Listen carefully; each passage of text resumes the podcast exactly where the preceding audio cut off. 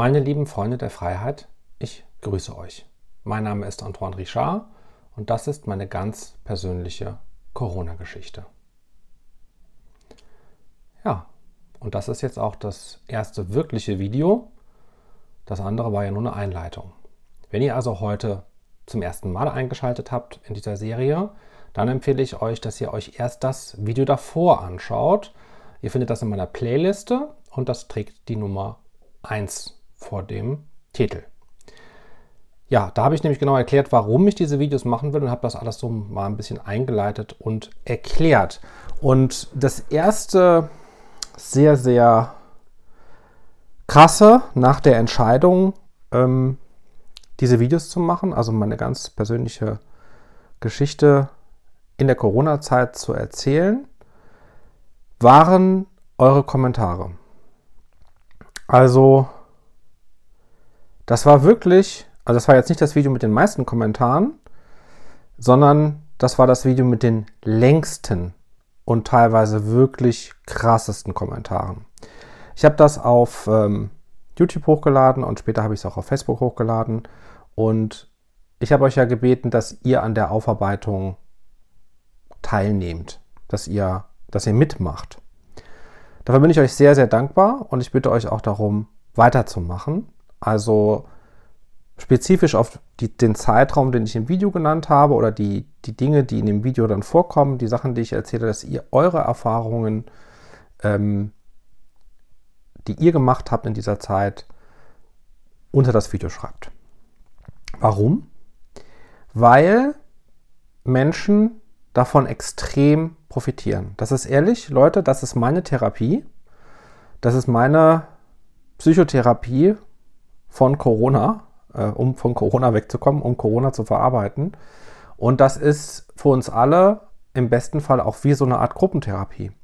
Und es ist so krass, was für Gemeinsamkeiten, aber auch was für krasse, ganz andere Sichtweisen und Gefühle Menschen haben, bei diesem Ding, wo man denkt, okay, da, da, da wissen wir sowieso, was jeder denkt und fühlt und erlebt hat. Aber das nochmal so zu lesen, ist nochmal eine andere Sache. Und ich würde euch wirklich herzlich einladen, dass ihr das weitermacht. Und ich kann natürlich diese Kommentare nicht alle vorlesen, weil da müsste ich einfach ein eigenes Video machen. Aber ich habe mir vorgenommen, dass ich jeweils von YouTube und äh, von Facebook die relevantesten Kommentare, also die ganz oben stehen, die die meisten Reaktionen haben, die meisten Kommentierungen unten drunter, die meisten Likes natürlich auch, dass ich euch die vorlese. Es sei denn natürlich, da steht jetzt irgendwie drin, geiles Video oder so. Das würde ich jetzt eher dann nicht so vorlesen, sondern eher so, wo es ein bisschen tiefer in die Materie geht. Und ich möchte mit äh, YouTube beginnen. Und da möchte ich natürlich auch die Superchats vorlesen. Und einfach auch Danke sagen, dass ihr diese Videoreihe und überhaupt meine Arbeit ähm, supportet, unterstützt mit Spenden. Und ähm, wenn die Kommentare auch gut sind, natürlich würde ich nicht alles vorlesen, es muss auch natürlich ein guter Kommentar sein, würde ich auch ganz gerne die Kommentare, ähm, auch nicht alle, also da muss ich auch dann eher die vorlesen, die ähm, dann da in Frage kommen, also dann nicht böse sein, bitte, ja, aber die Kommentare mit Superchats bei YouTube oder mit Sternen bei Facebook würde ich natürlich auch dann eher mal vorlesen. Ich beginne ähm, ich kann die Namen ja öffentlich vorlesen, denn die stehen ja hier auch öffentlich. Ja, also alles, ich lese nur vor, was öffentlich ist. Ähm, Rita Waldmann schreibt, ich möchte jetzt nicht zu emotional werden. Eins kann ich dir sagen, ich hatte auch sehr viele Höhen und Tiefen gehabt, auch sehr viele nicht so schöne Dinge. Trotz allem habe ich nie aufgegeben. Das kann ich dir nur ans Herz legen. Bleib stark, tapfer und denk immer daran, es kommen auch bessere Tage wieder. Der Kommentar mit den meisten ähm, Reaktionen bei äh, YouTube. Es war eine schlimme Zeit, wenn ich mir die Videos ansehe zu Wir haben mitgemacht. Ja, das empfehle ich euch auch, dass ihr euch die Videos mal anschaut. Dann kommen mir immer wieder die Tränen. Schreibt die Low. Und der nächste Kommentar mit äh, sehr vielen Reaktionen war, ich finde die Videoreihe jetzt schon toll, schreibt Sarah, bitte mehr davon, gerade das ungeschnittene, natürliche kommt sehr gut rüber. Bin sehr gespannt, was uns noch alles erwartet. Danke, dass du deine persönlichen Erfahrungen, Gedanken und Gefühle hier so offen mit uns teilst. Es hilft sicher auch vielen anderen. So, und bei Facebook ähm, der Kommentar mit den meisten Reaktionen war der von Marber. Mein Mann und ich gehören da über 60 zur sogenannten vulnerablen Gruppe. Dennoch haben wir uns entschieden, äh, uns nicht gegen Corona impfen zu lassen und haben bis heute kein Corona bekommen. Vielleicht liegt es daran, dass wir uns von der Angst vor Corona nicht anstecken haben lassen. Mein Sohn und meine Schwiegertochter, beide waren im Krankenhaus tätig als Krankenschwester und OP-Gehilfe. Beide waren nicht geimpft, haben allerdings Corona bekommen und ohne irgendwelche Probleme durchgestanden. Was ihnen allerdings Angst gemacht hat, war der drohende Impfzwang, was dazu führte, dass beide diesen Beruf verlassen und sich etwas anderes gesucht haben. Für die Gesellschaft ein Schaden, für die beiden offensichtlich positiv. Was teilweise schlimm war, war das Verhalten von Freunden, die uns ungeimpfte ausgeschlossen und teilweise sogar als verantwortungslos gestört und gefährlich beschimpft haben. Ich habe die ganze Zeit aufgezeigt, was, allen, was alles schief läuft und wie der Staat versucht, uns durch Angst gefügig zu machen. Keiner will es hören. Wie wir nur den Verschwörungstheorien Glauben schenken können. Aber selbst als sich unsere Vermutungen bewahrheitet hatten, wollte es keiner hören. Ich habe das Gefühl, dass die Menschen sich lieber bevormunden lassen, als Selbstverantwortung zu übernehmen. Sie wollen einfach nicht wahrhaben, dass die gute alte Zeit nicht mehr zurückkehren wird und dass fast keiner der aktuellen Politiker Entscheidungen zum Wohle des Volkes trifft. Jeder sieht das, was er sehen will. Vielleicht ist es auch gut so, denn sich zu sagen, die werden jetzt schon wissen, was sie tun, das sind ja Experten, erzeugt eine Scheinberuhigung. Das große Erwachen wird folgen. Ich finde all diese Ereignisse und Entscheidungen der Regierung gegen das Wohl des Volkes gut, da es das Volk letztendlich dazu zwingt, zu erwachen und zu erkennen.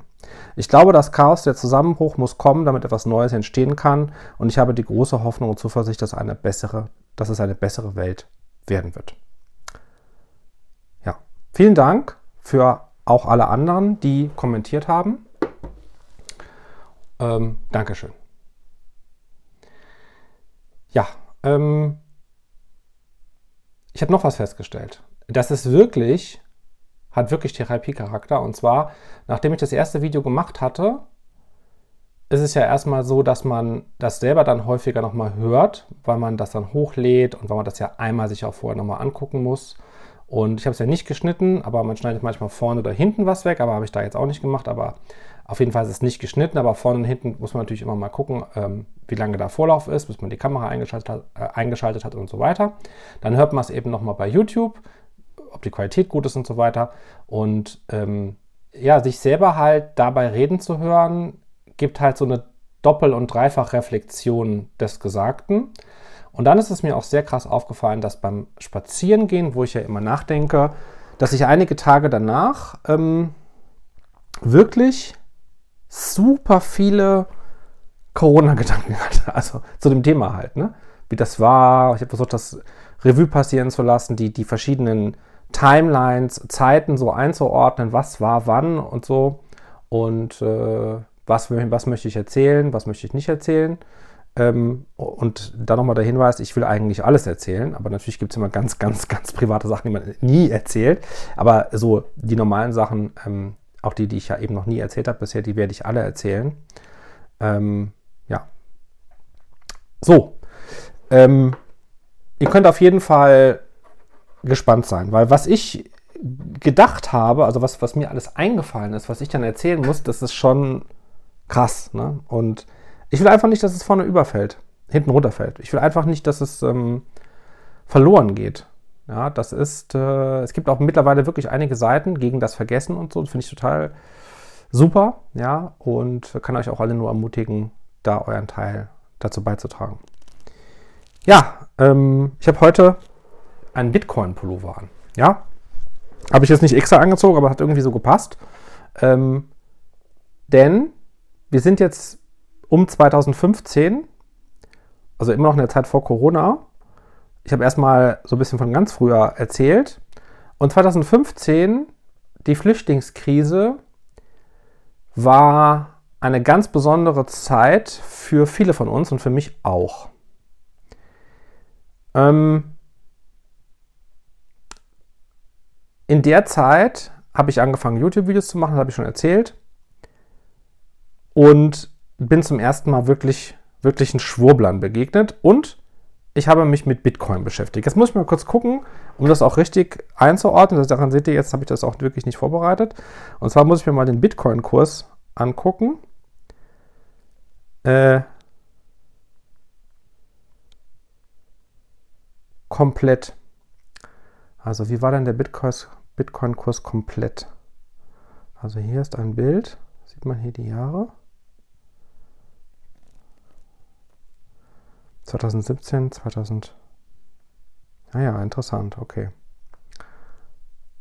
2015. Hm. Ja, also 2015, glaube ich, ungefähr, bin ich auf Bitcoin aufmerksam geworden über einen Podcast und ich wusste sofort, das ist eine sehr, sehr wichtige Entwicklung. Das könnte die Welt revolutionieren. Und ich habe mich sehr viel mit dem Thema beschäftigt und zeitgleich sehr viel Kraft in meinen Antiquitätenladen gesteckt. Und die YouTube-Videos begonnen, weil ich ein Mitteilungsbedürfnis hatte und weil ich gespürt habe, dass ich an diesen Veränderungen teilhaben möchte. Ich glaube auch, dass es zu, zu derselben Zeit war, wo der Whisky-Oper, also ähm, whisky.de, äh, heißt nochmal der Kanal? Äh, ja, habe ich jetzt vergessen. Also, fällt mir bestimmt gleich wieder ein. Also, der Whisky-Oper, ein, ein berühmter YouTuber, ein ja, recht freiheitlich denkender älterer Herr, der ein, ein Whisky-Shop hat und über alle möglichen Themen spricht und gleichzeitig, das hat er dann vor seinem Whisky-Fass gemacht, und dort auch Werbung gemacht für seinen Laden. Und ich dachte mir, ja, das ist da eigentlich eine schöne Verquickung. Ich rede über bestimmte Dinge und wie kann ich das auch amortisieren und finanzieren, indem ich vielleicht auch ein bisschen Werbung mache für meinen Laden. Und das war so die Idee für die YouTube-Videos. Und ähm, ich hatte auch total viel zu kämpfen mit der Technik und ich habe mir überlegt, was ich dann machen möchte, ob ich Interviews führen will, ähm, Gespräche mit Leuten oder so. Und äh, ja, einige meiner alten YouTube-Videos kann man auch noch finden. Und tatsächlich ist das erfolgreichste Video, also auch, abgesehen, natürlich, abgesehen natürlich von meinen Fernsehsendungen, ist das erfolgreichste Video, was ich jemals gemacht habe. Äh, Anton, Anton bekommt Post vom Amt. Also, ja, da habe ich so eine ganz, so eine Sache, die mich einfach aufgeregt hat, ne? als ich mein Auto ummelden musste. Äh, das war, weil ich von Saarbrücken äh, nach Mainz gezogen war, bin, wegen meines äh, Studiums. Das endete und ich war, war, fertig. Also ich war scheinfrei. Ich hatte alle Prüfungen äh, bis auf eine. Ähm, ich hatte die Diplomarbeit, die ich noch schreiben musste und äh, dann war irgendwann klar, ich muss ja nicht mehr zur Uni gehen, ich muss keine Veranstaltung mehr besuchen, ich habe alles, was ich brauche. Äh, da kann ich jetzt eigentlich auch nach Mainz ziehen und dann kümmere ich mich da weiter um die Diplomarbeit und die ausstehenden Prüfungen. Ich glaube, es waren noch, waren noch mehrere Prüfungen, zwei, drei oder so, ich weiß nicht mehr so genau. Ja, und ich habe sehr, sehr, sehr, sehr hart gearbeitet in der Zeit. Also das Ladengeschäft Antiquitäten La Belle Époque, was mein Vater gegründet hatte, wollte ich ja gar nicht übernehmen, sondern es war so eine, ein bisschen ein Zwang dabei, weil mein Vater krank geworden ist und den Laden nicht mehr alleine machen konnte und ich ihm dann geholfen habe lange Zeit und irgendwann war klar, entweder übernehme ich das Ding jetzt und mache das richtig oder das dümpelt so vor sich hin oder geht irgendwann vielleicht sogar zugrunde oder pleite. Und dann dachte ich, okay, jetzt ist das Studium eigentlich fast beendet. Dann mach's doch richtig. Steck alle Erforcen rein und mach den Laden fit für die Zukunft. Und genau das habe ich gemacht und dann kam die Flüchtlingskrise. So, dazu muss man wissen, das ist so eine Sache, ja, die sagen ja alle, also ich bin kein Nazi, aber, aber das ist eine Sache, die muss man schon noch mal erklären, ja, also, weil es gibt ja Leute, die rassistisch sind. Es gibt Leute, die, die Nazis sind. Gibt es ja, okay? Es gibt ausländerfeindliche, ausländerfeindliche Leute, ähm, so. Das mit meiner Großmutter habe ich schon erzählt, dass, dass sie Jüdin war und dass meine Eltern Hippies sind wie Hippies gelebt haben, eher links waren. Ich habe früher auch mal, war sogar mal Mitglied der Grünen mit 17 oder 18 eine Zeit lang und habe auch mal mehr als einmal als, als junger Mann die Grünen gewählt. Wegen Umwelt und Liberalismus. Persönlichem Liberalismus, ja, persönlichem Individualismus, wo die Grünen schon eine Zeit lang stark waren. Da habe ich mal die Piratenpartei gewählt. Ja, gerade zu der Zeit habe ich, glaube ich, die Piratenpartei äh, gewählt. Die waren sehr stark in der Netzpolitik und ich habe ja erzählt, dass es mir sehr äh, um Überwachung ging, ja, dass ich das nicht gut fand. Und ich bin mit Kindern aus allen möglichen Ländern, also Kindern mit einem deutlichen Migrationshintergrund, die teilweise sogar als Kind erst nach Deutschland kamen, aufgewachsen. Das war in der Grundschule schon, im Kindergarten. Ich hatte super viele Freunde aus allen möglichen Ländern. Ex-Jugoslawien, Marokko, Türkei, Ägypten, Afrika, alles, was man sich irgendwie vorstellen kann. Und ich habe die Dinge immer so gesehen, wie sie waren. Also jedes Land hatte eben seine Kultur und die Kultur hat prägend auf diesen Menschen gewirkt und es gibt in jeder Kultur positive und negative Dinge, Dinge, die mit meiner Wert Wertvorstellung übereinkommen oder nicht. Ja? Und bei der Flüchtlingskrise war mein erster Gedanke überhaupt nicht, boah, jetzt kommen lauter böse Leute, die mir die Arbeit wegnehmen, sondern ich dachte, okay, du hast dein Leben lang Seit ich 14 war, also ich bin mit 14 zum ersten Mal arbeiten gegangen und habe Geld verdient. Ich habe nichts geerbt und meine Eltern haben mir auch nie wirklich was geschenkt, so wenn ihr versteht, was ich meine. Ich habe immer alles erarbeitet und nie vom Staat gelebt. Und ich denke, das können vermutlich viele verstehen, die sehr hart gearbeitet haben in ihrem Leben.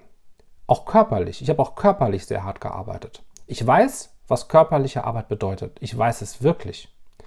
Ich habe nicht meinen Körper mein Leben lang jetzt zerschunden, aber ich habe schon so hart körperlich gearbeitet, vor allem mit Sachen tragen, ja, ähm, dass auch mein Körper sich schon angefangen hat zu wehren dagegen und ich auch Beschwerden hatte, weil ich zu hart körperlich gearbeitet habe.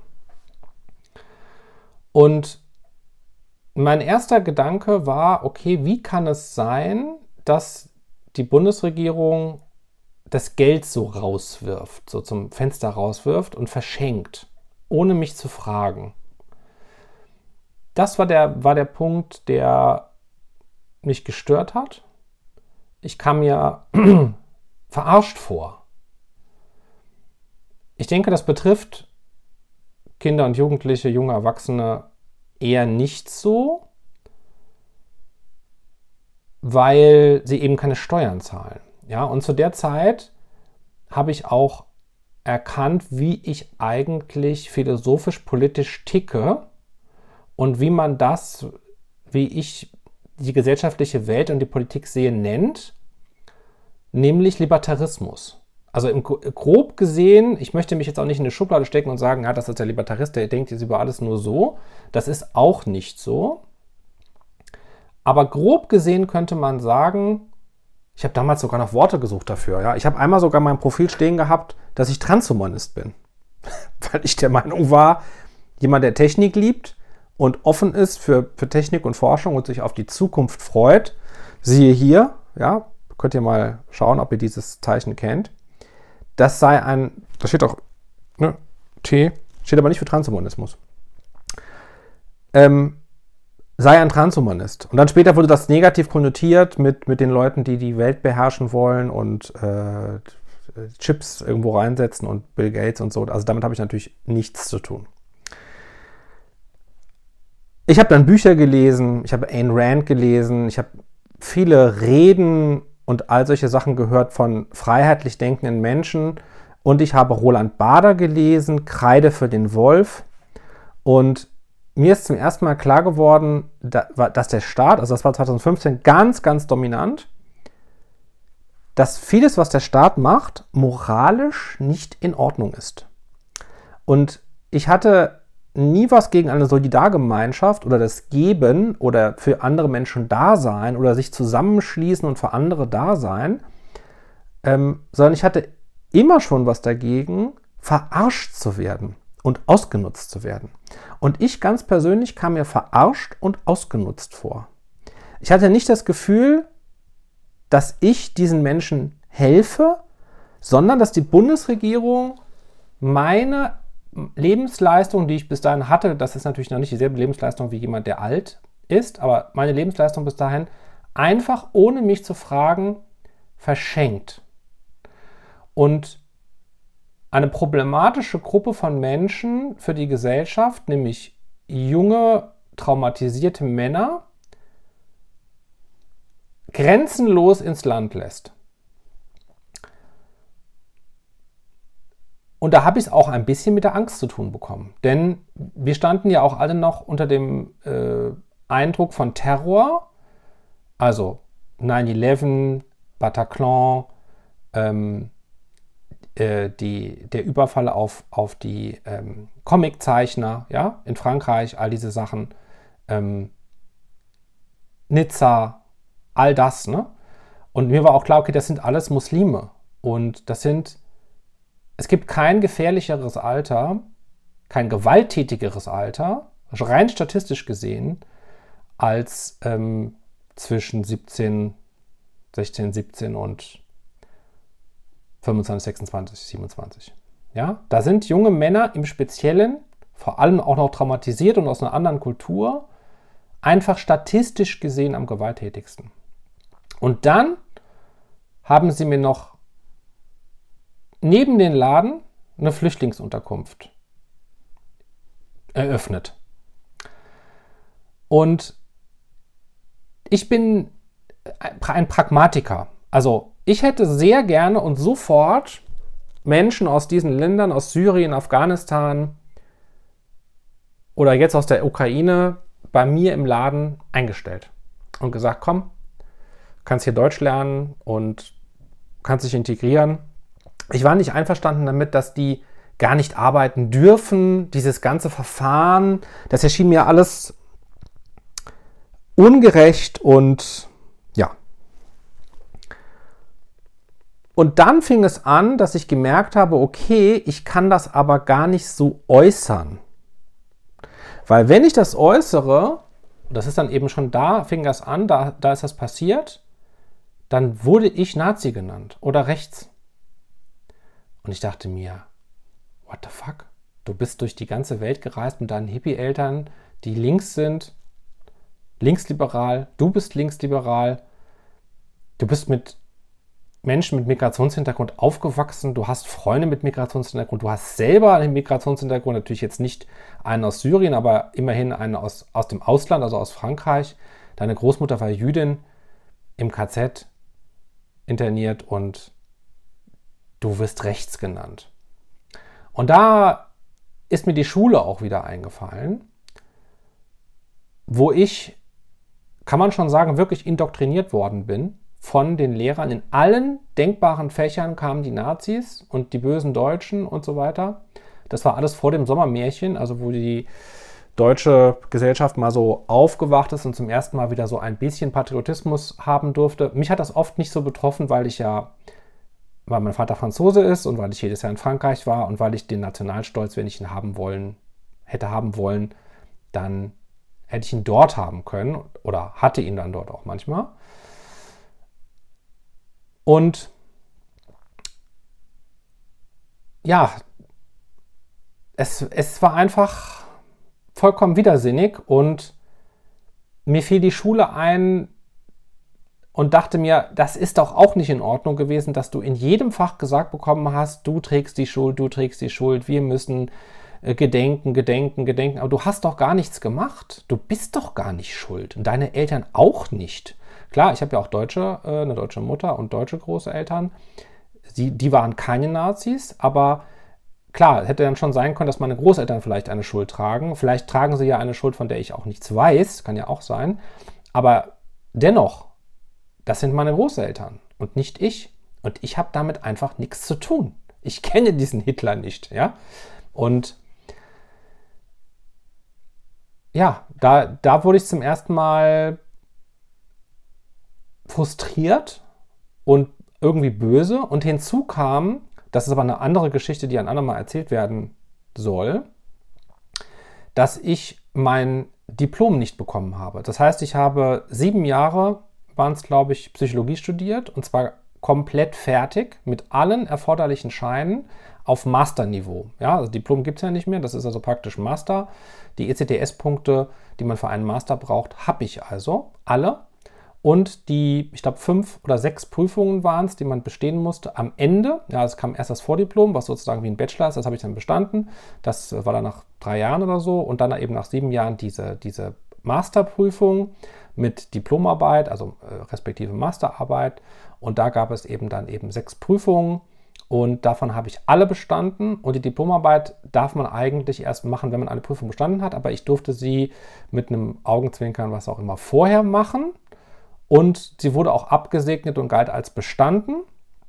Und dann fehlte nur noch eine Prüfung. Und durch die bin ich dann zweimal durchgefallen. Und äh, das erzähle ich mal wann anders, warum das passiert ist und was das genau war. Aber auf jeden Fall gilt in Deutschland dann das Gesetz, okay, dann darf diese Person diesen Titel nicht tragen und auch nicht äh, die Prüfung wiederholen. Das heißt, ich habe alle Sachen, die man für einen Diplompsychologen braucht, um sich so nennen zu dürfen, bis auf diese eine Prüfung, die nicht. Und deshalb darf ich das Wort Diplom vor dem Psychologen, das darf da nicht stehen. Psychologe kann man sagen oder psychologischer Berater oder was auch immer, aber äh, Diplompsychologe darf ich diesen Titel nicht tragen. Heute ist mir das fast egal, dass ich diesen Titel nicht tragen darf, aber ich stand da eben auch noch unter dem Einfluss dieser Ungerechtigkeit, also das kann ich schon mal vor, vorwegnehmen, dass ich mich sehr ungerecht behandelt gefühlt habe und sehr eine sehr harte Prüfungszeit hatte und es mir derzeit auch schlecht ging. Und das dann alles zu beenden mit, ja, sorry, Herr Richard, ne, haben das jetzt sozusagen alles umsonst gemacht, weil man darf natürlich dann auch keine Psychotherapeutenausbildung machen und all die Sachen, die da hinten dranhängen, die ich eigentlich machen wollte.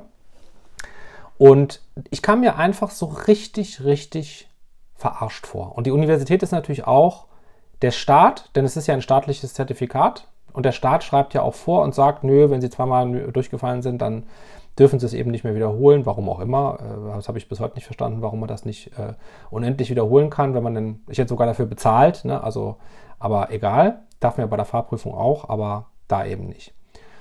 Und dann sind die Medien so richtig hochgefahren und dann hieß es halt, ja, wir müssen denen helfen und ihr erinnert euch, die haben am, am Bahnhof geklatscht und die Teddybären und äh, das sind Gold wert für Deutschland, die Goldjungs kommen hier rein und ähm, ja, ich möchte jetzt auch nicht alles über einen Kamm scheren, also da waren Menschen, das sind einfach Menschen, die über die Grenze gekommen sind und ich habe meine Meinung jetzt dazu gesagt, was meine Sorgen waren oder warum ich bestimmte Dinge ähm, kritisch gesehen habe, aber ich urteile nicht über die Menschen, die über diese Grenze gekommen sind. Ich kenne diese Menschen nicht, also zumindest 99,9 Prozent dieser Menschen kenne ich nicht und ähm, kann mir deshalb auch kein Urteil über die erlauben.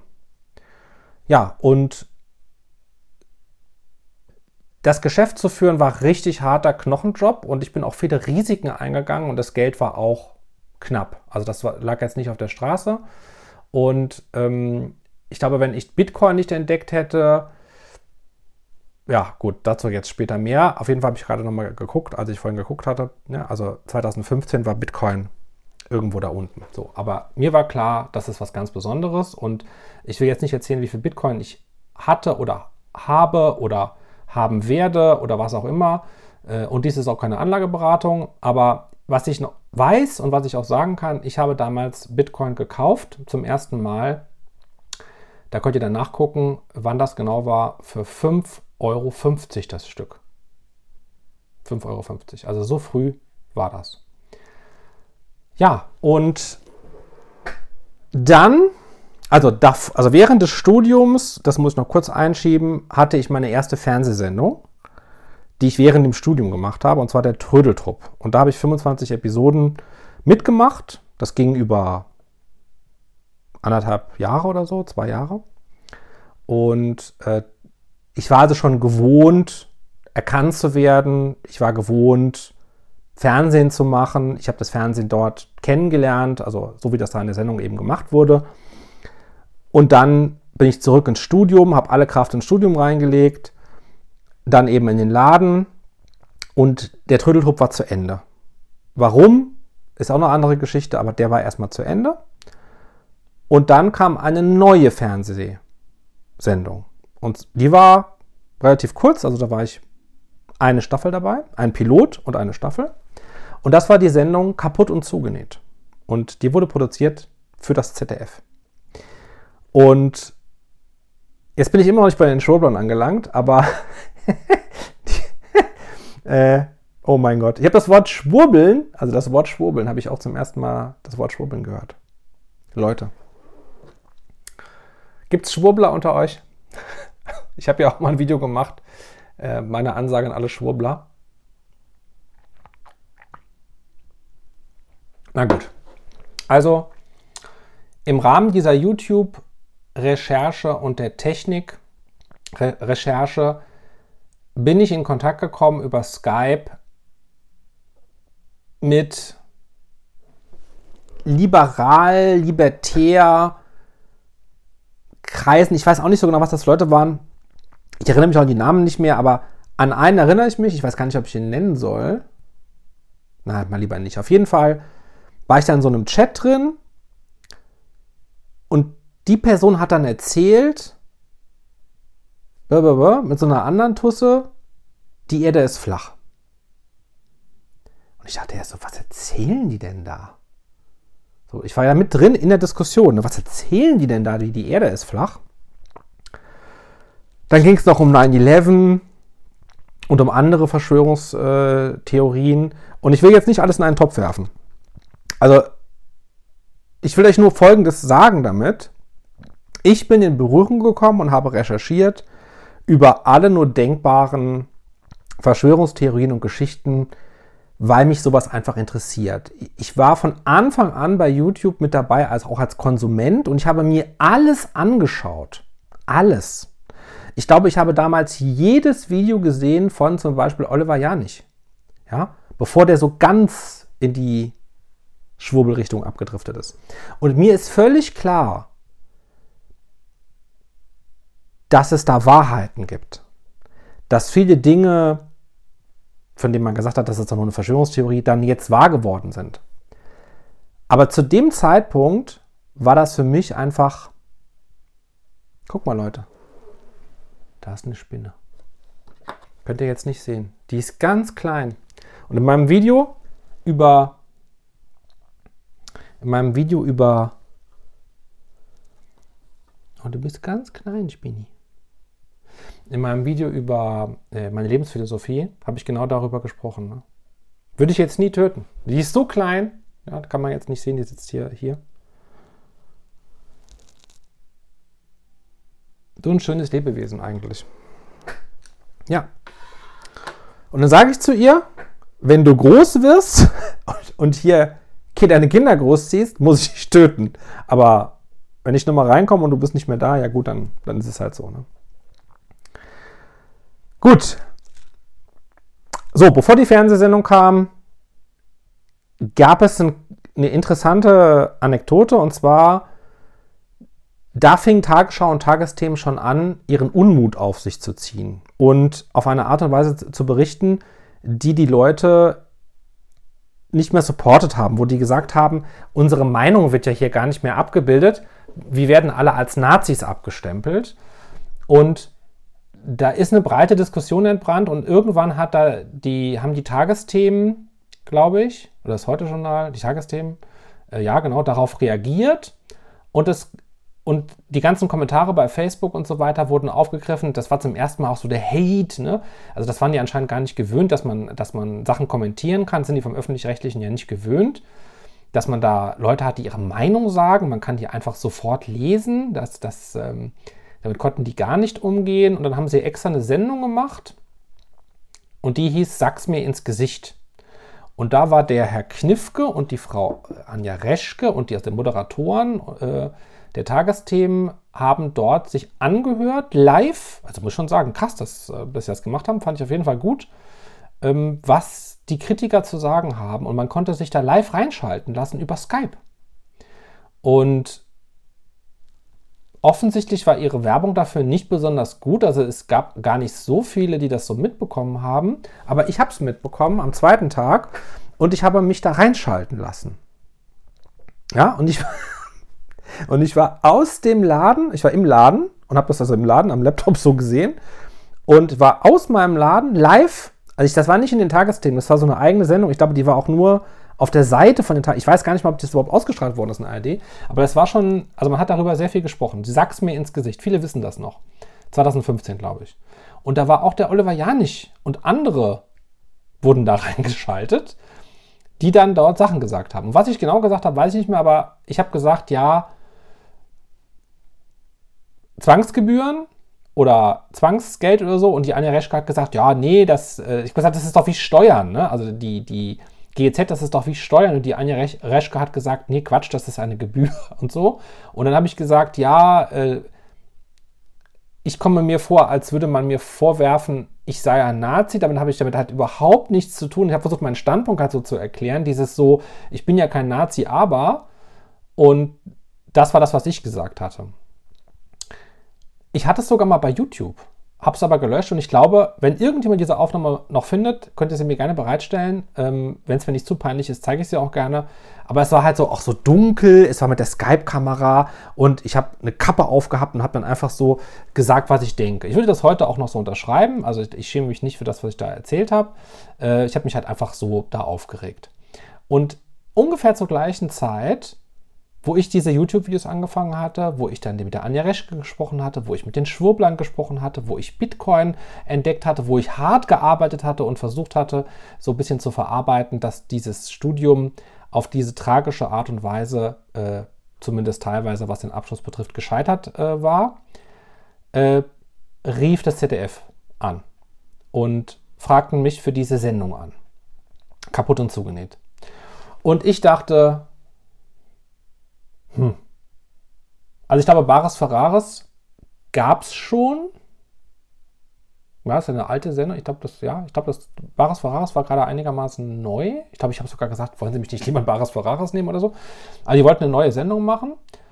Und da sollte es darum gehen, dass man, dass Kunden reinkommen in die Sendung die einen Gegenstand mitbringen, also sagen, ich habe hier ein, ein altes Glas äh, von 1800 irgendwas, das ist hier kaputt, ich suche jemanden, der das, ne, ist das noch wertvoll genug, kann man das reparieren und dann reparieren und restaurieren das ähm, fachkundige Leute in der Sendung und die Kamera begleitet das und dann haben wir so Vorher-Nachher-Effekt, kaputt und zugenäht. Und ich hatte nicht so 100% Bock. Also die hat 100% gut auf mich gepasst, weil ich ja restaurieren gelernt habe und Antiquitätenhändler bin und wir eine Restaurationswerkstatt in dem Laden hatten. Aber es war halt auch klar, okay, einen deiner Restauratoren schickst du nicht oder kannst du nicht schicken, wollen die gar nicht, die wollen ja dich. Aber restaurieren ist ja auch nicht mein Supersteckenpferd. Also ich bin Antiquitäten- und Kunsthändler. Ich habe das zwar gelernt, aber halt nicht so 100 Prozent. Also nicht sieben Jahre Berufserfahrung, sondern halt, wie man das früher gelernt hat, gab es noch keine Ausbildung, von der Pike auf bei meinem Vater als Kind. Mein Vater ist Schreiner, hat das also eher von der Pike auf gelernt und daher kann ich das auch alles. Aber ich habe das dann irgendwann nicht mehr gemacht, sondern hatten wir angestellt und dann habe ich denen gezeigt, wie das geht und das überwacht und das geplant und so weiter.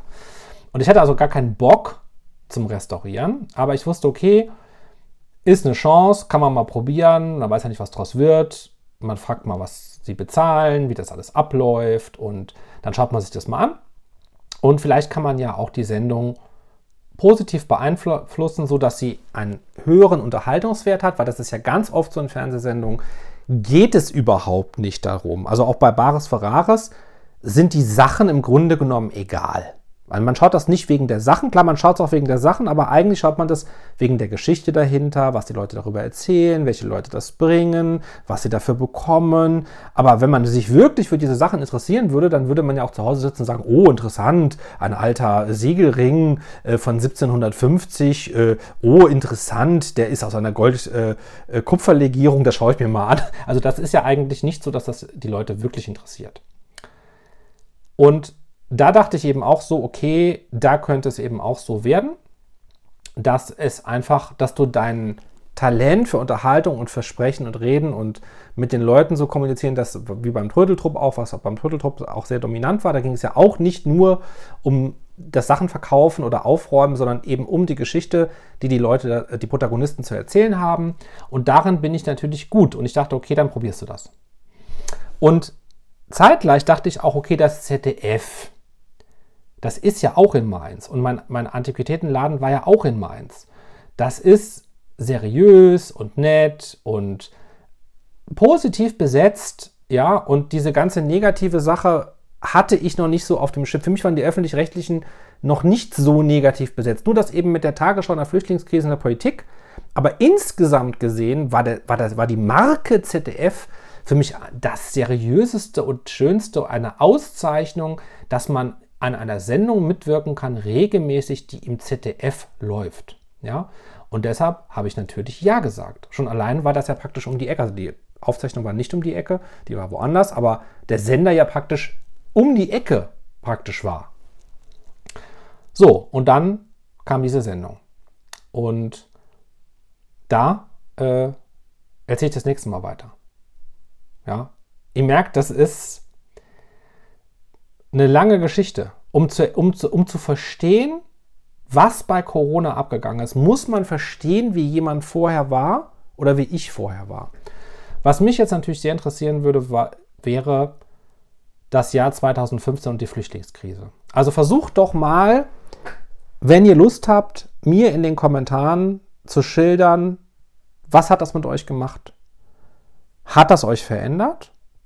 War das eine spezielle Zeit für euch? Warum? Hattet ihr Angst vor den Flüchtlingen oder habt ihr vielleicht sogar, wart ihr vielleicht sogar unter denen, die geklatscht haben? Ja, also ich möchte auch nicht, ich möchte ja auch alle einladen, die eine andere Meinung hatten oder haben, dass wir sachlich und freundlich diskutieren können. Ich möchte niemanden runtermachen ausschließen und sagen, du hast aber damals geklatscht und äh, jetzt bin ich sauer auf dich oder so. Nein, ich möchte, dass wir uns verstehen. Und wenn man sich versteht und dann sagt, okay, ich habe deine Meinung verstanden und ich supporte gar nicht, was du sagst, okay, dann ist es halt so. Aber erstmal muss man versuchen, sich zu verstehen. Ja? Guck mal, die Spinne ist weg. Die hat mich verstanden. Doch, die ist weg. Ja. Also schreibt es äh, in die Kommentare. Gerne auch lange, ja, ähm, wie ihr diese Zeit erlebt habt was die Flüchtlingskrise 2015 mit euch gemacht hat. Gerne auch was über Bitcoin. Also wenn ihr auch in der Zeit zum ersten Mal was von Bitcoin gehört habt oder 9-11 oder flache Erde, ja, was, was auch immer. Und ähm, dann werde ich im nächsten Video die relevantesten Kommentare und die Superchats natürlich und Sternesender ähm, vorlesen. Also nicht alle, wie gesagt, sondern die, die relevanten. Ja. Vielen Dank, dass ihr mir zugehört habt. Ähm ja, ich bin jetzt langsam komme ich rein. Also ich weiß nicht, wie viele Videos, wie viele Videos das werden. Ähm ich gebe mal eine Schätzung ab. Nee, ich gebe keine Schätzung ab.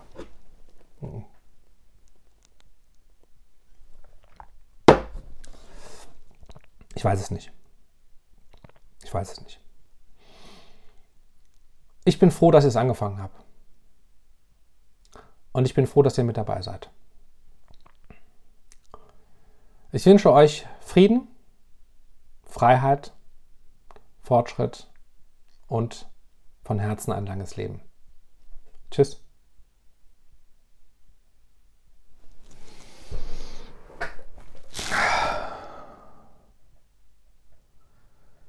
Ja, 2015 war krass. 2015 war krass. Kaputt und zugenäht.